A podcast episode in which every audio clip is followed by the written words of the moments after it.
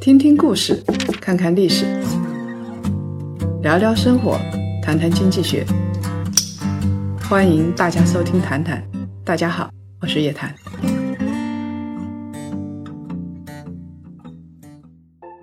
更多财经资讯，更多精彩热评，尽在叶檀财经。添加小 S 微信 ytcj 零零零九，叶檀财经首字母 ytcj 零零零九，备注喜马即可加入檀香大家庭，快来加入我们吧！各位檀香，大家周五好！国庆节的第一个谈谈，我们又见面了。那在国庆节期间呢，我们都在吃吃喝喝，天天在玩。但是呢，在国庆结束的最后一天，十月七号的时候，刷消息的时候看到一条诺贝尔奖的这个公布名单，我看了一下，好像都是这个医学生物方面相关的。叶老师，您有关注这方面的吗？呃，诺贝尔奖它还是每年是固定的，就这些。物理啊、生物啊、化学啊这些啊医医学方面，然后再加上经济，再加上文学、和平奖这些，诺贝尔奖一公布，那相关的就开始大涨特涨。因为这一次医学奖跟癌症治疗有关系，所以相关的像我们的制药企业就开始大涨特涨，尤其是有这些创新药的。看到 A 股这样反应，我有时候觉得挺可悲的。我觉得这是一种对于诺贝尔奖的解读世俗化、无聊化的反应。你说在二零一五年，当时屠呦呦得诺贝尔奖的时候，有一些中国的 A 股啊，制药企业上涨还有点道理。后来其他的东西上涨其实都没什么道理，包括这一次我们看到。因为锂电池啊这些技术，然后相关的企业也会涨一波啊。其实它这个基础研究，然后到它产业化，这中间的距离是非常远的。它有可能它现在提出一个非常伟大的设想或者非常伟大的印证，但是到它真要成型，要变成一个产业，要商业化，哦，我觉得中间起码有几十年的时间，几十年还算是短的。在一九九三年的时候，当时的诺贝尔化学奖给了美国的一个科学家，叫做穆勒。这个人也挺奇葩的，据说是这个。爱玩又吸毒，他比那个物理学家费曼还要玩的野啊！但是呢，他有了一个特别伟大的发明，就有的人他确实就是天才。他就有一次到路边小屋的时候，他突然就是觉得他自己在做的那个。实验，然后他觉得我这个在做的时候，是不是可以就是一下子就把这个东西给扩张了？这个东西现在所有的人都在用，包括我们看到破案的时候，他们也在用。比如说基因检测，基因检测有一个非常主要的方法就是 PCR，就是。这个基因指数级的扩张，然后它这个用点位的方式是可以测量出来，所以我们现在看到有了这个方法，其实我们现在所谓的基因检测什么，它才能大规模的推进，所以基因检测仪啊、测序仪啊这些才能推进。那从它有这个方法提出来到测序仪出来，这已经算是够快了，估计就是十年左右的时间啊。但是呢，有的是非常非常慢的。你比如说像物理学讲啊，测量到宇宙射线的，或者是要一个非常大的对撞机，然后你才能测量到一丁点的宇宙背景的辐射。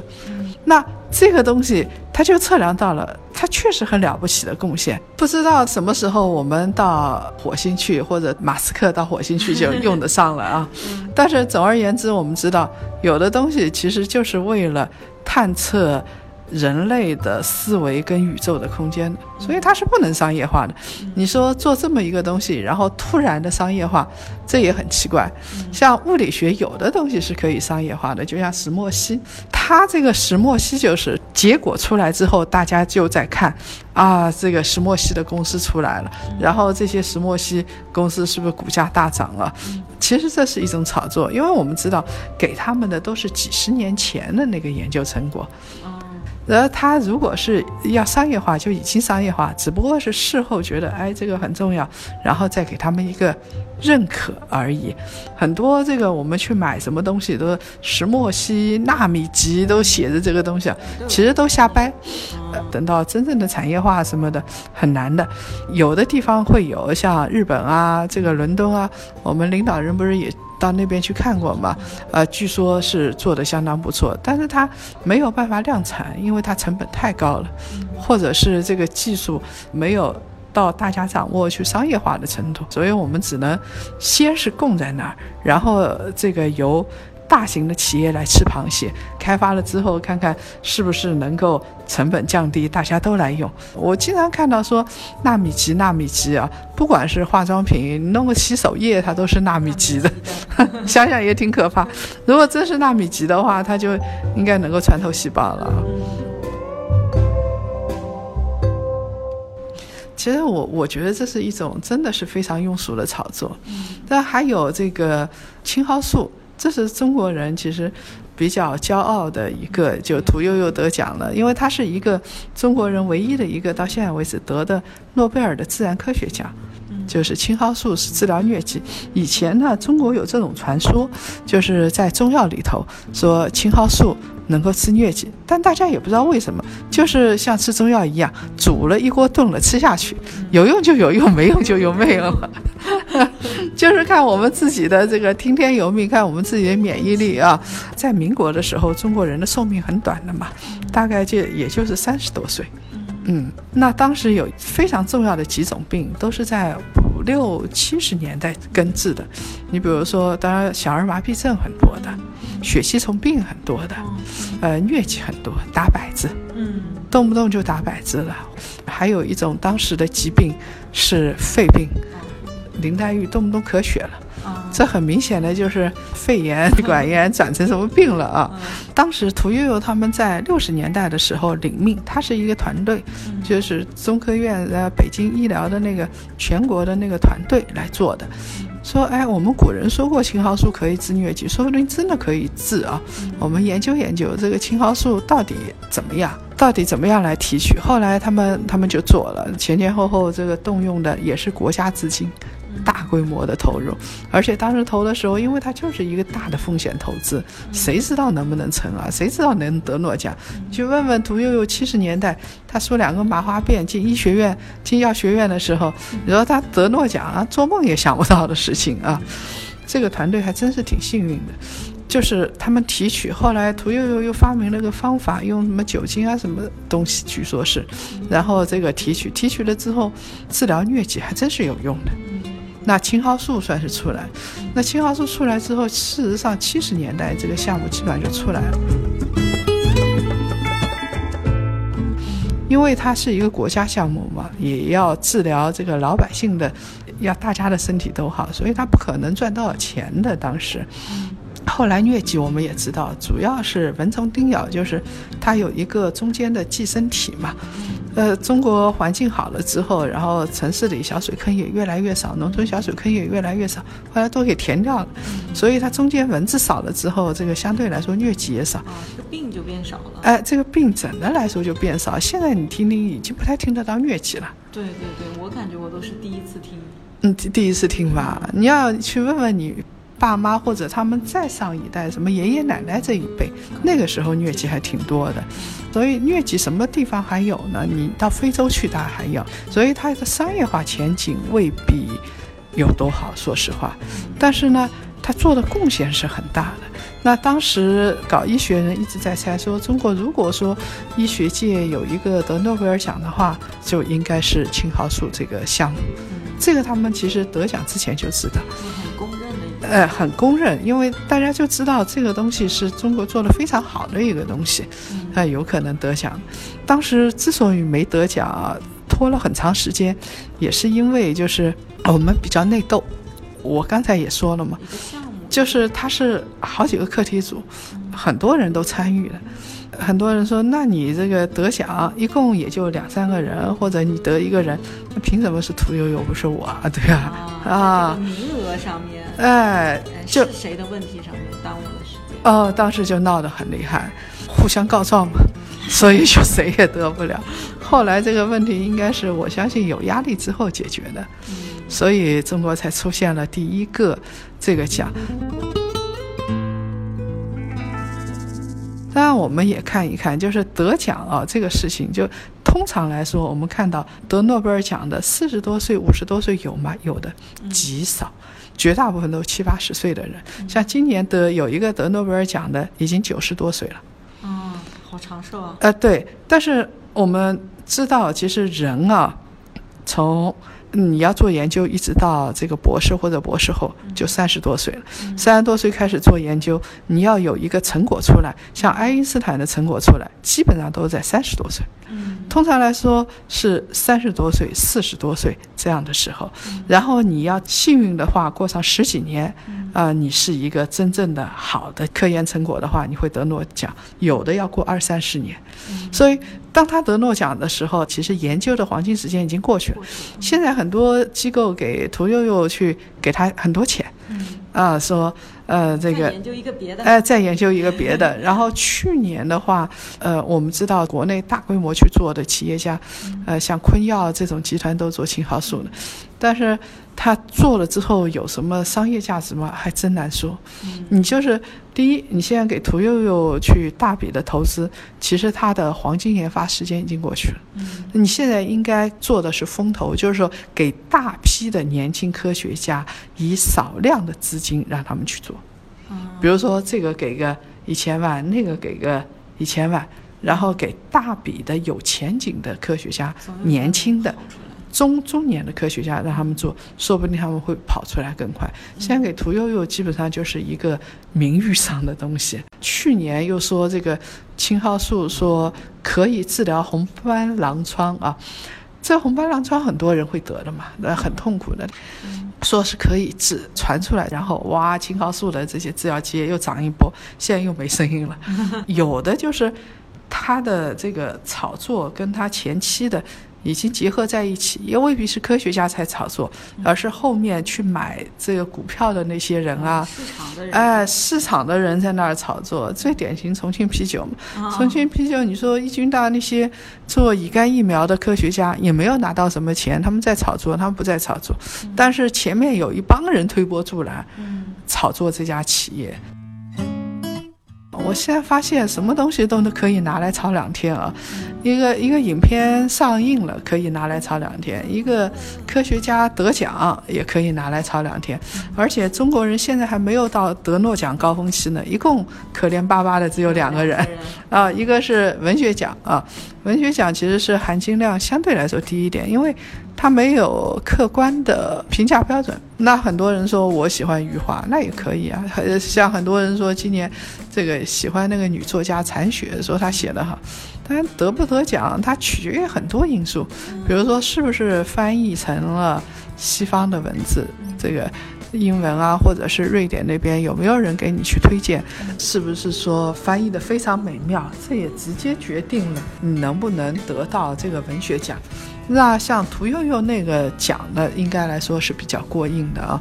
其实相比而言的话，中国应该是再过上十年、二十年，应该是呃会有更多的人得诺贝尔奖，跟现在日本一样。其实我们也不用留着哈喇子羡慕日本了，它就是一个自然而然的反应。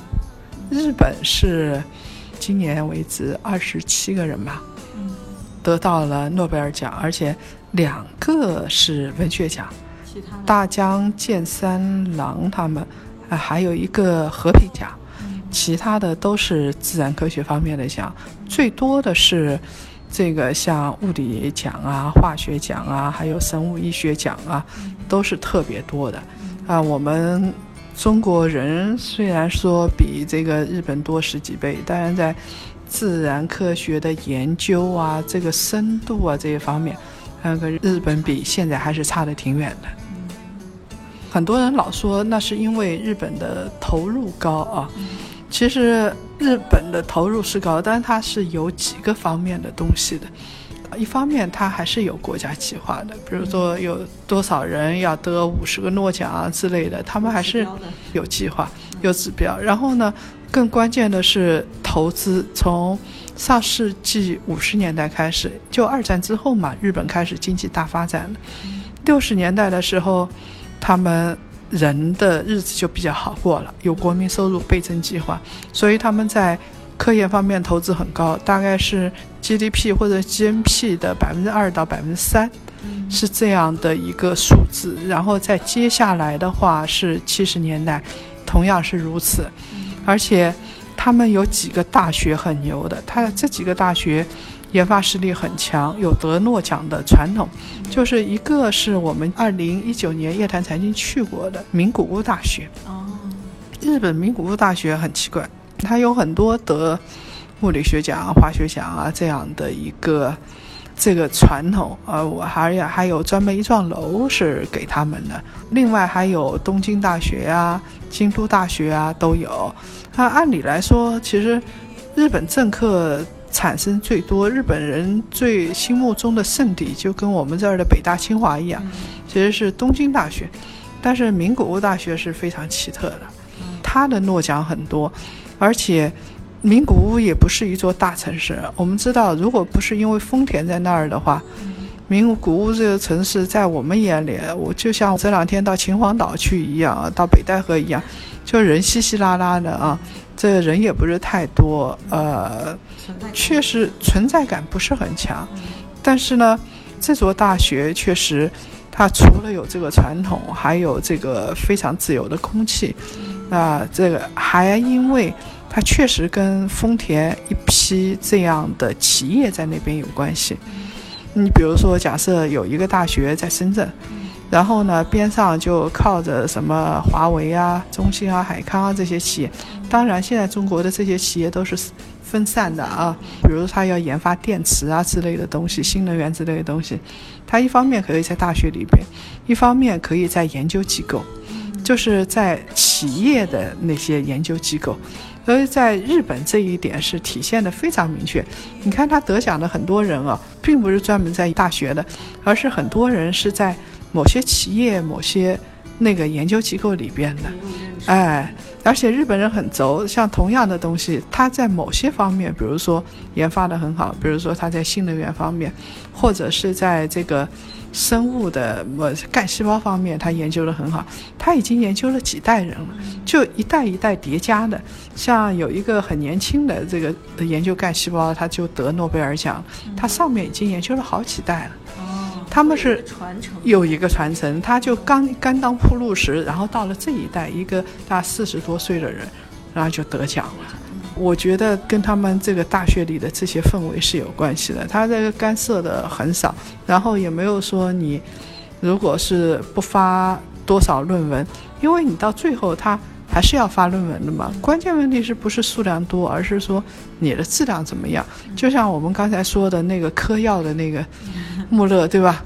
他其实发的论文不多的，但是他有了这个金点子之后，后来他也是背后的那个企业支持他。最后他应该是发在 Science 还是什么上面的，就或者是细胞那个国际的一流杂志上，用了之后就大家都傻了，知道吗？就觉得一个莫名其妙的人，大家也不看重的人，突然想出了这么一个点子。在国内，这样的人估计就被扫地出门了，呃，因为觉得这种人不务正业嘛，哎，异想天开。国内的话，本来他们说有一个在加州那边自杀的一个华人的科学家，那他还是有可能得诺奖的。现在国内就是，包括物理啊，包括呃生物方面。确实有很多科学家，有的是在美国做研究，有的是在国内做，在国际上确实有一定影响力的。但是要得诺奖的话，还差了一口气。我们也说实话也很想得诺奖，很多人说我们能不能自己做个奖？我们不能这么自娱自乐嘛？因为那这个诺奖毕竟是一个国际标准，它相对来说还是公平的啊。你也不能说我们自己不去发在这个国际的杂志上，然后我们自己弄几本杂志，对吧？然后自己来发，这种想法都要不得，我觉得太搞笑了。那我们怎么得诺奖呢？我刚才说要再过，起码再过十年，原因是我们现在的研发的基数是上去了。我们不要说占 GDP 的百分之二了啊，我们确实更高。然后占了公司的营收的比较高的话，像是占了呃没有的，就这个像华为已经比较高了，百分之十五啊这种已经算很高了。我们基本上就是百分之三到百分之五是一个红杠杠。如果你低于这个杠杠的话，你连高新技术企业都不是。那有的说自己是高新技术企业，它只占了营收的百分之一。但是我们把这个黄奇帆最近这个九月份的时候说过，他说把华为刨出去的话啊，其实我们的投资研发这一块要下降一半，就数量。华为一家企业带动的就太大了，但你也不能光靠华为嘛，对不对？呃，中国还有一个好处，就除了现在钱给的多之外，钱给的多确实浪费也挺严重，因为它会形成一个个圈层，自己的学生啊、老师啊就霸占了这些经费，这种情况也有。还有呢，他们就写了论文就束之高阁了，所以啊，我不看好纯粹的大学啊这些，我看好的是像类似于日本的，就是那些。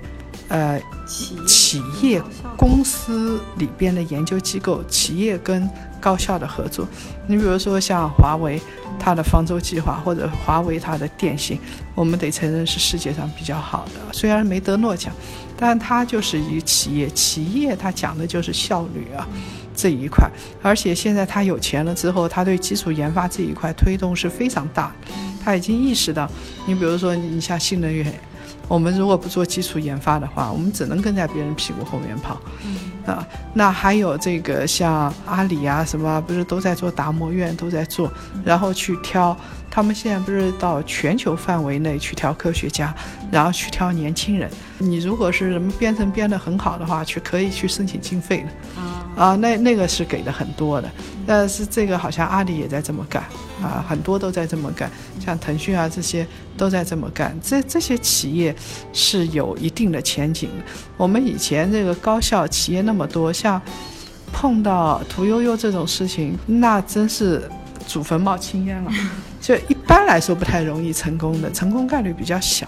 那你如果是我们这样的企业多了，他们投资的年轻的科学家多了，这样的事情就有可能多。如果说不出大的状况，企业发展，然后继续往科研领域投入，继续给科学家做风投，我估计啊，以中国现在这样的一个基础水准，大概再过十几年。到二十年，会陆陆续续的会有一些得自然科学奖的诺贝尔奖出来，到时候该有人说了，这个为什么中国得诺贝尔奖的人这么多，一年得一个这样，就像我们分析日本一样。但日本应该，嗯，从现在来看的话，他们最高峰的时间也过去了，大概一年得一个，差不多也是他们的最高峰了，嗯。我们不要说一年得一个，我觉得我们如果五年能得一个，现在啊就已经相当不错了。当然了，呃，这个在得的过程当中，很多人还会炒作，炒吧。但炒的时候，大家就心里清楚就行，这个到底是真正商业化了，还是在炒作？是的，不要小看一个小小的诺贝尔奖。今天听叶老师讲完之后，我觉得这里面的含金量真的非常的丰富，我也需要多听几遍才能消化。那本期的谈谈到这里就结束了，我们下一期下个周五我们再见。好嘞，各位檀香，下周再见。